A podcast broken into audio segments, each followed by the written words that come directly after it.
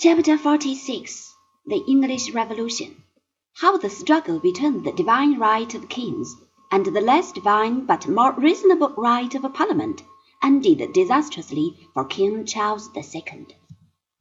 Caesar, the earliest explorer of northwestern Europe, had crossed the Channel in the year 55 BC and had conquered England.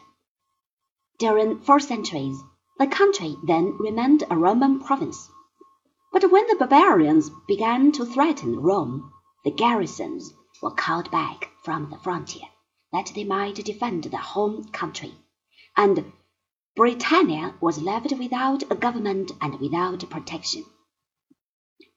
As soon as this became known among the hungry Saxon tribes of northern Germany, they sailed across the North Sea and made themselves at home in the prosperous island. They founded a number of independent Anglo-Saxon kingdoms, so called after the original Angles or English and the Saxon invaders. But these small states were forever quarreling with each other, and no king was strong enough to establish himself as the head of a united country.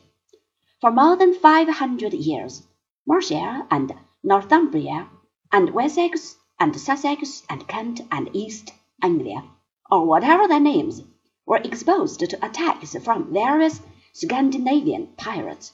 Finally, in the eleventh century, England, together with Norway and northern Germany, became part of the large Danish empire of Canute the Great, and the last vestiges of independence disappeared.